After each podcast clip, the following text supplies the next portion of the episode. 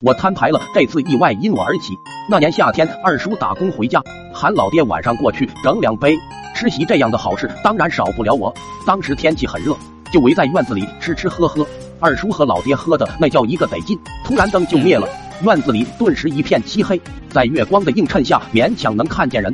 老爸曾经干过电工，所以我耳濡目染，略懂一二。老爸就让我和二哥去看下，是不是跳闸了。二哥拿了电灯，就把我带到了厕所。好家伙，电箱竟然放厕所的墙上！我俩打开了电箱，里面乱七八糟的，属实有点超出我非常有限的知识范围。但是看样子应该是没有跳闸，要是没跳闸的话，那应该就是坏了。脑子突然就蹦出来一个想法，要让老爸过来修，势必会扫他们喝酒的雅兴。我们要是能把这修好了，再去邀邀功，老爸和二叔保准给我们一顿夸，说不定一高兴还会奖励我们零花钱。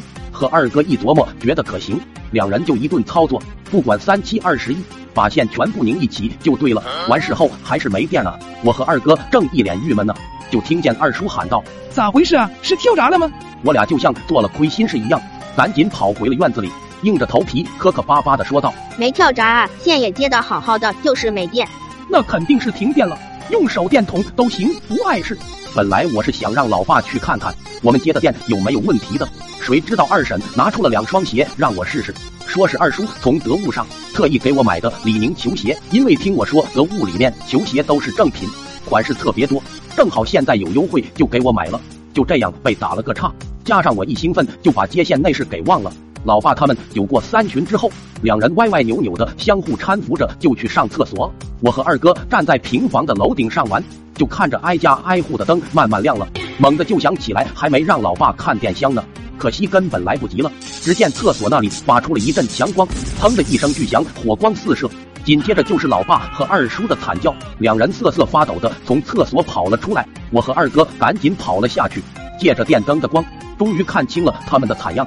两人衣服上全是被火花烫的洞洞，脸上也有红色点状烙印，有的甚至已经烧糊了。两个人的表情极为难看，双眼木讷，还闪着些许泪花。也不知道是刚才被强光闪的。还是爆炸给吓的，待了好一阵，他们才缓过神来。老爸和二叔用恶狠狠的眼神看着我俩，趁着酒劲当场就给了我们奖励。那天晚上，我和二哥趴在凳子上度过了我们的快乐时光。要不是老爸那条新买的皮带质量太差，我能陪他们到第二天早上。一个星期不能做，那真不是开玩笑的。推爽。